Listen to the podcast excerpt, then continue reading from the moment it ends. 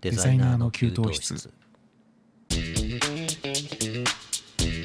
お疲れ様です。お疲れ様です。はい。今日もデザイナーの給湯室やっていきましょう。よろしくお願いいたします。はい。よろしくお願いいたします。えっと、今日は僕のお話なんですけど、フはい。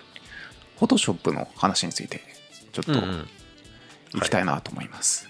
行きましょうか。はい。僕、デザイナー歴そこそこ長いんですけど、うんうん。なんだかんだ言って、フォトショップの機能をはい。多分1割以下だろうな。まあ、ポテンシャルを生かしきれてないと思ってるんですよ。なるうん、パチパチさんもそんな感じですよね。多分。ほど。えっと、僕、パチンコのチラシ作ってた時は、結構合成とか激しくしてはいいたんですけど、えうん、まあ最近はえ、うん。まあ、そのフォトショップ自体がめっちゃ進化して、超うん勝手にフォトショップの方でいろいろやってくれるようになっちゃったんで、うん。うん、フォトショップにいる時間っていうのはめっちゃ短いですね。自動化されたってことですか、いろんなものが。えっとね、僕がよく使ってたのは、うんその人物の切り抜きああ、そうで、ね。しかも髪の毛うんうんとかを、あ、こう確かに。そう今はあのうん被写体を選択っていう風にうん。するだけでめちゃくちゃいい精度で切り抜いてくれるじゃないですか。そうですよね。そうなんですけど、その昔はうん。そこが自分で全部やるしかなかったから、そうですね。そうなんですよ。髪の毛をいかに自然に切り抜くかとか、あとは、あそう、人物のね、写真を扱うことが僕多かったんで、あとは、ーはいはい。あの、その、あまあそのパチンコ屋の仕事以外ですけどね、うん。その舞台の仕事も結構してたから、うんうんそのひ人間の肌の修正とか、うんうんうん、あうん。のいかに綺麗にツルツルにうん。お人形さんみたいにするかっていうのも、それも一生懸命やってたんですけど、で、あとは当時はえ有料のなんかフィルターがあって、それを使ったりしてたんですけど、今もへーうそれもニューラルフィルターっていうのを使えばうん。一発で綺麗になるんで、えーそんなのあるんだ。そう、ニューラル。ルフィルターはね、僕も最近知ったんですけど、えーすごい便利ですね。人の肌の調整はめちゃくちゃ簡単にできるし、なんか表情も、あの、無表情を笑う、笑ったりとかいろいろできたりするらしいですけど、な使ったことはないですけどご。捏造ですね、もう。うん、そうなんです。あの、人物の肌の調整以外にもいろんな機能がニューラルフィルターの中に入ってるから、へはいい。うんまあ、それ、それすらもでもそこしか使ってないんで、本当に多分全体で1割も使ってないですよね、今。いや、でも僕より使ってますよ。あ、そうですか？僕より全然使ってますよ。そのそれぐらいです。き人物の切り抜きと画像の色補正ぐらい。うんうんうんうんでも僕も、でも実際僕もそんなもんなんですよ。補正と切り抜きだけで、はい昔は切り抜きをクリッピングパスでやってたんですよ。うん商品とかは特にそうですよね。クリッピングパスでやってたんですけど、やっぱりはいその切り抜きが先ほどおっしゃってた通りすごい進化しちゃったので、はもうなんだろう切り抜いて PSD で保存してそのまま乗っけちゃってるんですよねもい。うんうんうう。んその方が自然な切り抜きではい。なんつったらレイヤーマスクでってことですよね。そうですねレイヤーマスクで、うんそうそうそうそううん。でそれで PSD で保存して多分ボケの部分も生きたまんまこううん切り抜かれてイラストレーターで配置できる、もしくはインデザインで配置できるっていう風にはい。やっているので、うん。まあ、僕もそんなもんなんですようんそんなもん。そう持ち腐れてますか持ち腐れなんですよねでもまあ、なきゃないでそれはそれでちょっと困りますもんねと思ってそうですね。うん画像がやっぱりそのまま置くとちょっとこの色色調じゃちょっとまずいなっていうのは、補正したいし、切り抜いて使いたいし。そううん補正ってパチパチさんどんな機能を使ってます？補正は主にトーンカーブと、うん。あとは大大元はですねカメラローフィルターですね、え？なんすかそれ？あのえー多分ローデータをうん。現像する、うん。あのカメラマンとかだったら、うん。あの専用のソフトで現像するんでしょうけど、うん。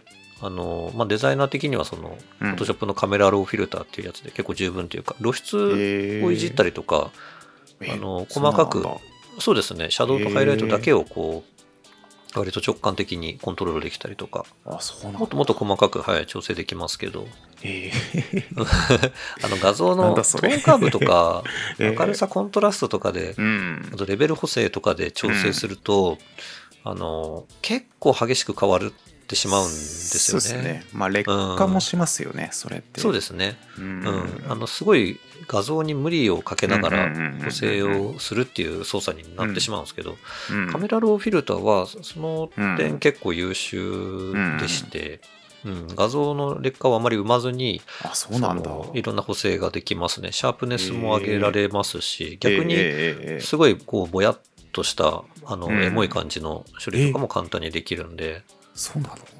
うん、かあの調整に関してはほぼそうですね、カメラローフィルターだけで完結しているかな。あそうなんだ。それも昔はなかった機能だと思うんで。へえ、そっか。俺はあんまり知らなすぎるのかな。いやいや、僕、僕結構ね、カメラマンさんと仲良くして、えそのカメラマンさんから画像のうんうんうん。調整、補正に関するやり方をいろいろ聞き出すのが好きで、うんで、まあ、当時はでもそのフォトショップの中にええ。その現像ソフトみたいなのも入っ組み込まれてなかったんで、あのライトルームとか、ね。はい、あキャノンだったらえ DTP、DDP か、え DDP っていう、えーあありますね。えーはい、キャノンのカメラ買ったらついてくる現像ソフトええとかがあって、えそれをローデーダローテーダーで撮ったやつを、うんうんうん。うん。現像ソフトで調整しながらはい JPEG に変換するみたいなことをデザイナーのくせにちょっとやったりはしてたんで、ええ。うん。すごいな。そういう本知識も格的。本格的でもね。ですね結構やっぱ違いますね、そのそうん。そこで調整すうんうんうるん。のと、そのフォトショップのもともとある機能だけでうん。うんうんうんやるのとでは結構画像の綺麗さに差が出まくるんですけど、うん。まあ、ぶっちゃけ素人の人が見ても分かんないレベルかなっていう感じはあるんで、うん。まあ自己満的な感じかもしれないですけどね。それはなんか、カメラマンさんからいただいたそのローデータでやるってことですか、えっ、とね、ローデータを自分で現像する機会ってあんまりないんですけど、うん。仕事上では。うん。カメラマンさんにうん。あのローローデータってやっぱ重いんで、ですよ全ね。部、ええ。はい、もらっちゃうとうん。キリがないから、うん。あのこれを使いますっていうのをうん。現像してもらってうん。やることが多かったんですけど、うん。あのまあ、自分で撮ったものをうん現像する、その趣味でやるときはよく使ってたりとかしましたけど、あとは、なんでしょうね、カメラマンさんもそのディスプレイ上でそのバチッとここれがいいっていうふうにうんうん。調整するのはめちゃくちゃ上手なんですけど、うん。そのデータを印刷用にうんちょっと調整するっていうのまた違うじゃないですすね。全然違いますよね。印刷する紙によってもちょっと沈んだりとかするし、うん。その辺を踏まえて自分の方でちょっと調整したいときは、うん。あのでももう現像されたデータを、あのうん。ローからいじり直すってことは、うん。あのしないので、うん。うん。そこはなんかなんでしょううね、ん。いやあの当時は Photoshop の機能の中で調整するしかなかったですけど、えうん。そうそうそう。印刷えのことを考えて調整をうん。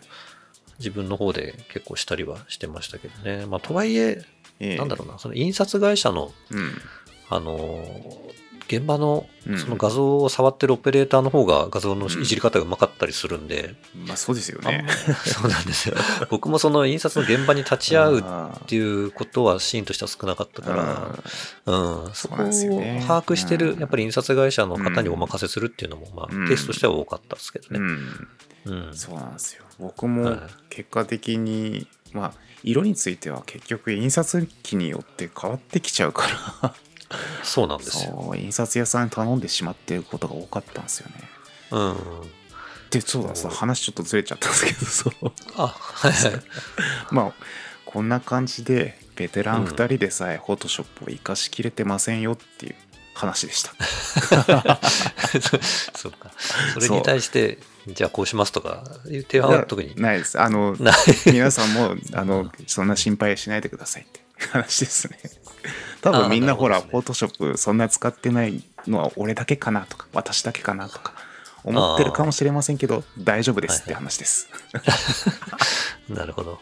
そう。なんか、あれですよね。よくツイッターとかで最近、こう、パースを意識した変形みたいな、うーん。パースを意識したといううんパースを自動でこうんう、補正しながら変形してくれる機能とかをなんかよく使って合成してるやつがよく見ますけど、最近モックアップとかでロゴデザインをこう紙袋にあ実際にこう印刷したみたいにうん使うみたいな合成するみたいなやつ時は使えますよね。うん、確かに。そうですよね。まあ、なんね。かいろんな便利な機能がもっともっとあるんでしょうけど、うん。僕はその調整とか切り抜きぐらいの時にしかそうなんですよ。使ってないっていうのはあるかなって感じですね。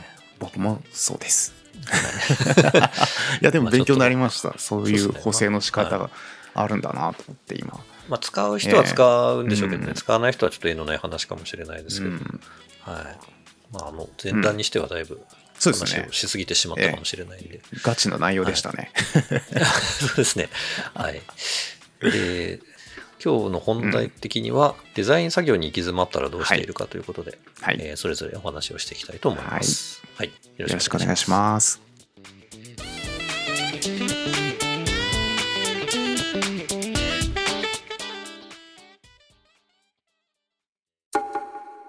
デザイナーの給湯室。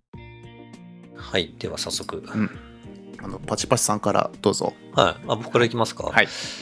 じゃあデザイン作業に、まあ僕も結構、あの、幾度となく行き詰まってきてるし、今でも、えあのまあ、行き詰まることはよくあるんで、ううんまあ、デザイナーが、なんだろううデザインに行き詰まらなくなるってことは多分ないと思うんですけど、うん。あの、行き詰まるケースっていうのはなんかうん僕に関して言うと3つぐらいあるかなと思って。いて、で、1つが、そのデザインを、そのうん。支えるための軸になるアイディアが浮か浮かばねえっていうやつですね。アイディアが出てこねえってやつ。これがまずケースの1番。うん。で、ケースの2番としては、うん行き詰まってるケースの2番としては、そのうん。手でラフを書いてる段階までは良かったんだけど、うん。いざいられで起こしてみると、うん。なんかちげえってやつですね。ああそれが一番ある俺。あれっていうやつですね。結構、結構なプロセスを踏んで、うん。いざ形にしたんだけど、ちょっとちげえってやつ。あれ鉛筆で書いてるからよかったんだよな。そうなんですよ。あの、あの、こ都合の悪いところは結構、うんおなんかこう、あまりうん。意識して書かなかったりするんで、手書きの時って。まあ、そういうこともあると思うんですけど、まあ、ケースとしてはそのうん。2つ目がそれです。で、もう一つは、うん。あの、これは進行中の案件に関してなんですけど、うん。なんか修正が入った時に、うん。修正の方向性とか、具体的にどう直したらいいか見出せねえっていうやつですね。これ、おおむねこの3つぐらいかなというんケースが僕の中では行き詰まりのケースとしてあるんですけど、うんで、一番最初のデザインを支えるアイデアがちょっと浮かんでこないよって時うんは、うん大体ですね、その原因としては、そのなんだろうな、結構ちゃんと考えてないっていうか、うん。あのプロセスに問題があるケースが多いのかなって僕は思ってますね。い、きなり作業始まっちゃってるとか、あの気持ちだけでもううん手を動かしちゃってるみたいな時が多いかなっていう気がするので、うんうん。あのしっかりプロセスをこうんう辿り直す。で、あの、この案件はそもそもうん。どういう目的で誰に対してうん。何を伝えたらゴールなのかっていうのをちゃんと設計し直すっていうのをやると割と解消できるかなと思ってます。で、あの、こういう時になんかそのクリエイティブブリーフっていうのを使うといいとかよく言われると思うんですけど、うん。あの、あれ？って結構僕はうまく使えた試しがなくて、ブリーフっていうのはクリエイティブブリーフっていうのは、ええなんか代理代理店とかがね、よくその、えなんだろうな、あの、ビジネスフレームワークのクリエイティブ版っていうか、あのいのがあるんですねそうですね、ターゲットが抱えているインサイトはとか、うんあのターゲットに最も効果的に、うんなんだろうな、あのうん。効果的にターゲットに最もうん。あのアピールしたいものは何かとか、うんあの競合がどうなってるかとかっていう、そのマスをいろいろ埋めていくと、クリエイティブの方向性がはっきりしますよっていう、なんかツールがあるんですけど、ええあの、これが決まったものとしてこれっていうのがあるっていうよりは、いろんなバリエーションが多分存在してうんいると思うんですけど、ネットでも検索すると多分出てきますけど、うん。うん、そういうものがね、なんか僕はうまく使えなかったんで、僕なりの手順っていうのを、あの、うん。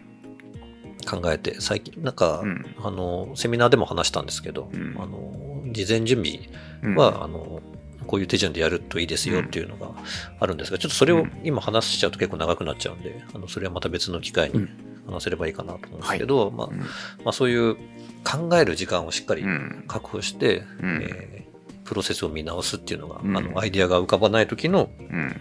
その解決策としてはそういうものがあるかなって感じですかね。うん。で、2番目の手書きは良かったけど、いざ作ってみると、なんかうまくいってないっていう ケースは、うん。あの、僕の場合はこうなったらもう諦めます、そのアイデアは。捨てます。多分、あの、そう形にならないうん。パターンのやつだったんだなってことで、その最初のプロセスから別のアイデアを考え直して、うんえーちょっと違う方向から作ってみるっていう感じにしますかね。ちょっと捨てるのも勇気がいるんですけど、うん。悶々とね、そこでなんかこう時間を、だけが過ぎていくっていうのが一番もったいないので、あの、一旦まあ、うん。一回離れて、ひょっとしたら、うん。ね、離れることでまた別の解決策が、うん。あの、時間が経つと見えてくるかもしれないんで、一回そこはちょっと諦めるっていう感じにうんしますかね。うん、で、はい3番目のはい。修正の方向性が見出せなくて行き詰まっちゃうときは、うん。こういうときは多分、うん。なんだろうな、ここが結構一番苦しいかもしれないんですけど、うん。あのーこういう時って多分自分の引き出しが足りてない時にうん。起こってるんじゃないかなと思っうんてますね。その、こういう風に修正が入ったから、じゃあこうしましょうっていう、その別案が、代替案が出てないっていう感じだと思うんで、その代替すべきストックが自分の中にないっていう、そこに対しての経験が足りてないっていううん。ケースが多いかなと思うので、うん。うん、あの、まあ、その、特に慣れない分野の仕事が来た時とかにこういうことが起こりがちかなと思うんですけど、うん。あの、その知識をこう補填するような作業をしますかね。実、それにう、んそういう分野の実例を、他にどんなものがあるかっていうのを、はい。多分インプットが足りてないのかなという感じだと思うので、実例をたくさん見て、あ、こういうやり方もあるなっていうのをうん。見ていくっていう感じで解決していうんくようなうん気がします。はい。で、うん、ケースとしてはそんな感じなんですけど、うんあの、なんだろうな、その行き詰まりの原因って、うん。あの、もっと細かいところで多分行き詰まることもいっぱいあると思うので、うん。その多くの場合の原因は多分、一番厄介なのはゲシュタルト崩壊だと思うんですよね。ゲシュタルト崩壊？ゲシュタル あ、ゲシュタルト崩壊ってあれか。結構一般的じゃないのか。なんかあの、例えば漢字、なんでもいいんですけど、あの、うん。歯、この、口口の中にある歯っていう漢字あるじゃないですか。ははい。歯。はい。あれを、うん。例えば10分ぐらいめちゃくちゃじっと見てると、うん。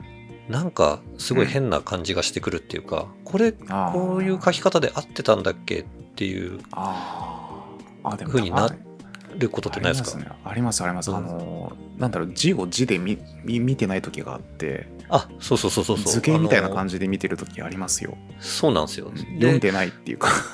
で そう。見続けると多分、すごいパーツに目がいっちゃうとか、あのー全体のその形として、あの、うん。そういうもの、文字として認識できなくなってくるっていうのうんうが、んうんあのああってですね、そういうものをゲシュタルト崩壊って、あのあそうなんだ。呼ぶんですそう。ことなんだ。うん。で、それって、へなんだろうな、その文字をもう、ーそうなっちゃうと、うん。その文字が、この書き方で正しかったのかどうかっていうのが判断できなくなっちゃうんですよ。うんうんうん。でデザイン、そうそうそう。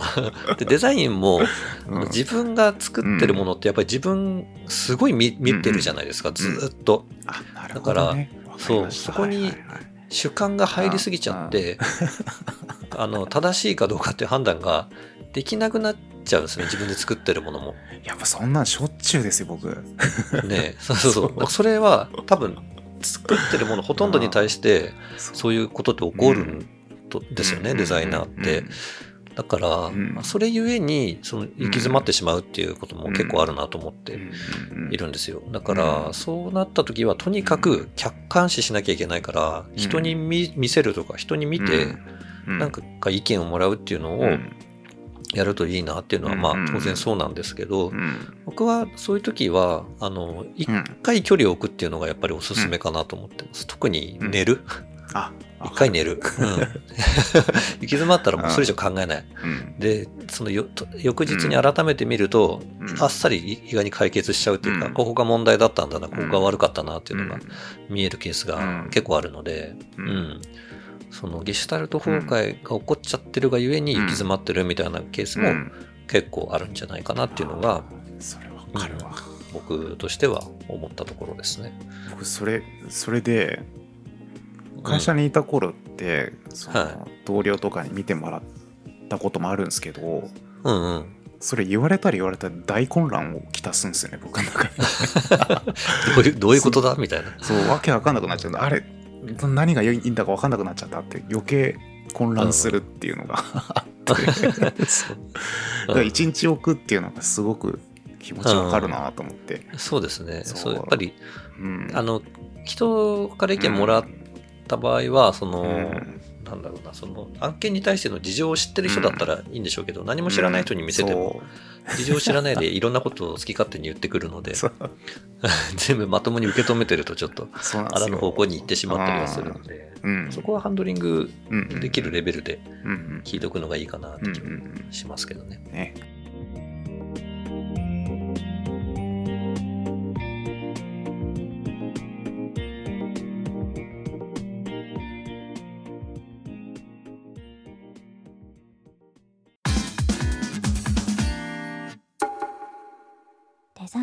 給湯室。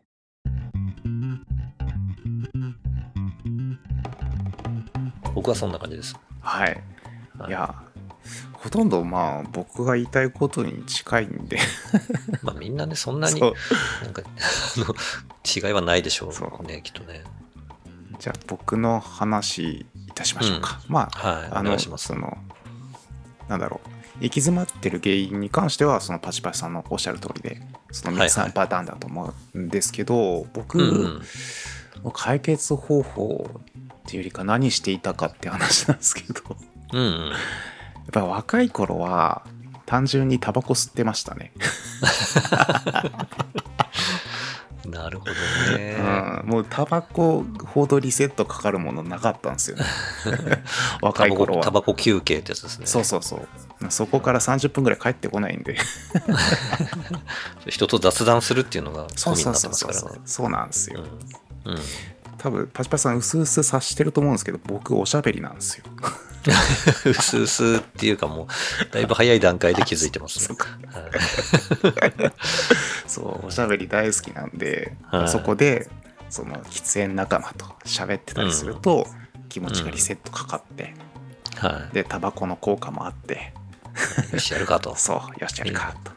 切り替えられるんですよね。うん。うん。それは若い頃です。もうもうタバコやめちゃったんで。そうっすね。ええ。僕もやめてしばらく経ちますけれど。も。懐かしい。30そういうタバコ休憩的なやつ。うん。ねあれはあれですごい良かったなと思って今思うと。コミュニケーションもやっぱり成立してますしたからね。そうそうそうそうなんか変に仲間意識ありましたよね。タバコ吸ってる者同士みたいな。そうっすね。今やもう肩身狭いんでしょうけどね。肩身狭狭すぎですよねきっとね。はい。もうやめちゃったんで僕その気持ちもわかんないですけど。そうです。僕も今タバコ大嫌いですね。そう。僕もそうです今洋服に匂いつこうもんならすぐ洗っちゃいますよ、そうっね。はい。勝手なもんですよね。そう。本当そうですよね。あんなに好きだったのに。あんなに好き、あんなに捨てたのにっていう感じなんですけど。そう。は で若い頃はそのタバコでしたい。ではい。タバコをやめてからはうん僕が通ってた会社ってうん。地下地下にねこうスタバがあったんですようん。うん。で行き詰まった時にそのスタバへ行ってうんコーヒー休憩ですよ、はいはいはい。とにかく休憩なんですそうですね僕休憩でしたね、リフレッシュをリしフレッシュましょうっていう。そううん。でまあタバコほどのなんか効果あったかっていうとちょっと微妙なんですけどね。カフェインがニコチンに勝るのかどうか。わからないんですけど、うん。まあ一応それやってましたね。うんうんで今はその会社を辞めてからは、うん。うん。まあ、ちょっと瞑想という名の昼寝ですね、瞑想、すごいうん意識高いことやってるんだなと思いってからの昼寝っていう。そうですよ。まあ、瞑想ですよ。僕にとってみたら瞑。想うん瞑。想ってあれですか？迷い走ってるっていう意味じゃないですよ、ね。あまあ、そうとも言います。行き詰まりからの瞑想っていうことではない。そうそうそうあ、もう瞑想、いろんな瞑想が入って昼寝ですよ。最後あは。結局、最終的な昼には昼寝すると。そうそうそう。寝るのがおすすめっていう、僕のそうそうと一緒ですね。そうなんですよ。もう究極ですよ、はい本当に。リセットが大事っていうそうそうそう。ことですね。そうなんです。うん。で、またちょっと別の解決方法なんですけど、はい。どうしても、その、休むも間もなくて、うんうんうん。なんかそういうリセットかけるそのきっかけもないってなった時は、はうんやっぱ実例集を見て、うんそのケースに合ったねデザインをそのまま模写するっていうのが、それに勝るもんなし。そう。うん。まあそれもまあ稀にでしたけどね。本当にたまにしかなかったですけど、はい。でもっとひどい時スランプ気味な時、はいはいはい。スランプ気味な時は、うん。あの会社だと同僚とか後輩がいたのでうん。その後輩や同僚同僚に丸投げですよ 案件ごと丸投げ。あ、けどあれ、ちょっと自分じゃできない。やれ、やれなそうだなってなると。いや君の成長のためにやってみたらどう なるほど。極悪先輩ですよ。えここあああだこうだ、修正指示だけ入れると。いやもうそれすらやらないです。もあやらない。うもうもう本当にお客さんも対応うん。も全部任せてっていう、うん丸ごとですね。本当に。ポストを開けるぐらいの勢いで任しちゃってましたね。そうなんですね。そう。なるそう。僕の解決法は以上ですよ。まあほど。は一番は昼寝ですね。い。寝ると。あ瞑想という名の昼寝ですね。なるほど。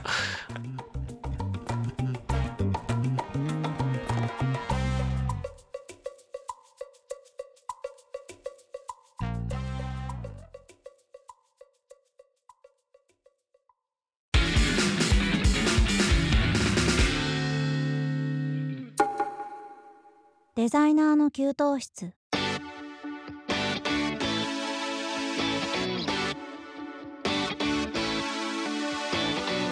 はい、いかがでしたでしょうか？今週のデザイナーの給湯室、そろそろお別れの時間となりました。はい。はい、今日は、うん。まあ、寝寝ましょうっていうお話 そうですね。ですかね昼寝は最強ですね。昼寝さることなし。瞑想という名前。うん。そう瞑想とという名の昼寝。はい。まあ、リフレッシュなり、リセットするなりで、うん。うん、ちょっと一旦、うん。なんでしょうね、違った目線で見れる環境を作れるといいかなっていう感じですかね。はい。はい。うん。行き詰まりはやっぱり、こういつまでも切って切り離せない問題だと思うので、うん。皆さんも、はい。ですね。あの自分はこうしてますっていう、うん。なんか解決策があったら、ぜひはい投稿してください。うん。はい。えーデザイナーの給湯室では皆様からのご意見、ご感想をお待ちしております。Twitter の DM や YouTube のコメント欄などからどしどしお寄せください。えーまた、ハッシュタグ、デザキーをつけて投稿していただければ、リプライやリツイートをしに参ります。お気軽に投稿してください。えー次回は8月11日木曜日21時頃お耳にかかります。本日もありがとうございました。お相手は私パチパチと、歌でしたバイバイバイバイ